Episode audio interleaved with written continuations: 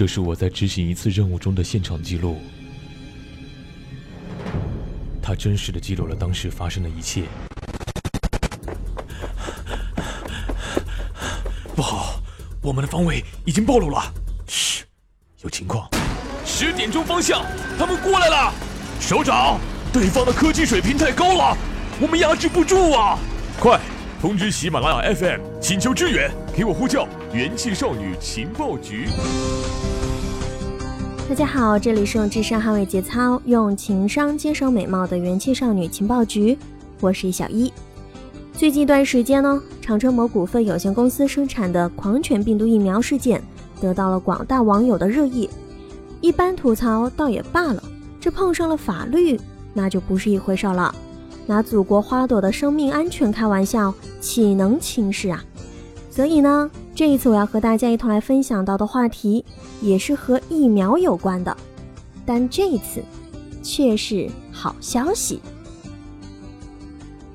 澳大利亚研究人员在皮肤癌领域最近呢取得了一项突破，研发了一种可以用于检测早期黑色素瘤的血液检测技术。黑色素瘤是由皮肤和其他器官黑色素细胞产生的肿瘤，是一种罕见的皮肤癌。在早一期未扩散至身体其他部位的时候，普通的血检是检查不出这些症状的。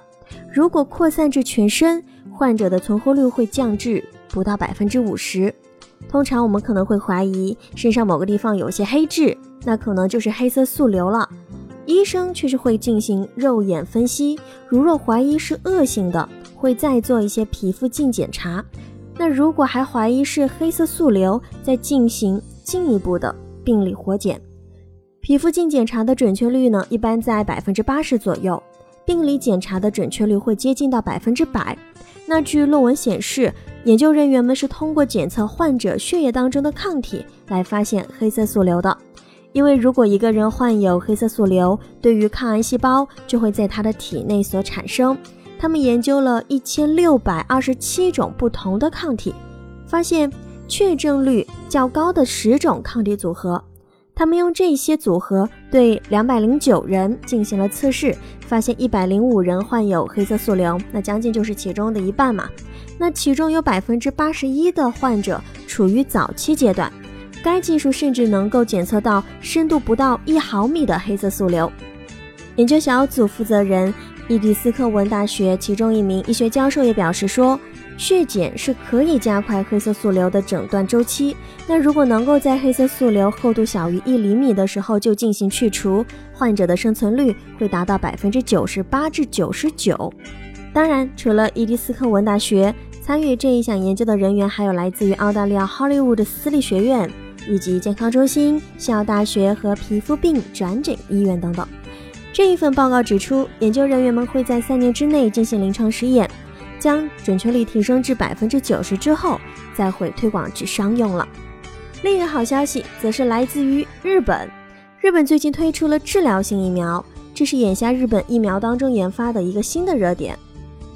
我们通常所说到的疫苗呢，它是用于预防流感啊，或者是一些传染病。而日本疫苗研发正在从预防走向了治疗，多家日本制药公司的治疗性疫苗产品已经进入到了临床试验的最终阶段，二至三年内计划正式投产。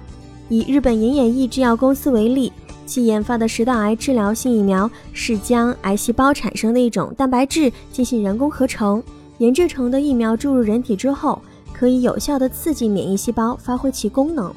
相对于手术切除、化疗、放疗这一些手段而言，肿瘤疫苗治疗是利用人体自身的一个免疫系统，激发抗肿瘤的特异性免疫应答来抗击癌症。最主要的优点是它的毒性往往是非常小的。这种较为新兴的抗肿瘤疗法在2013年取得了重大研发突破之后。被科学杂志评为了十大科学突破之首。岩野义制药公司目前在日本国内大约有二百七十名患者身上呢实施了一项治疗试验，计划在两年内正式投入生产。那除了日本之外，像美国、英国、德国也是从事着治疗性肿瘤疫苗研发的主要国家。全球现在处于研发阶段的治疗性肿瘤疫苗有数百种。从已上市的品类来看。比较成功的疫苗有抗前列腺癌、黑素瘤、肺癌、膀胱癌和肾细胞癌。除了治疗肿瘤之外呢，治疗性疫苗的研发还包括像过敏、糖尿病和高血压等生活习惯病的疫苗。日本安斯泰来治疗公司和美国公司合作，研发出了针对于杉树花粉症等过敏反应的疫苗。即使过敏症状已经出现，那注射之后也可能会痊愈。医药调研公司的数据呢，最近也显示出，在二零一七年，全球疫苗市场的规模达到了二百七十六点八二亿美元。那如果说疫苗的用途能够从预防扩展到治疗，我们预计一下，在二零二零年疫苗市场，它这样一个规模，可能将近达到了三百四十七亿美元了。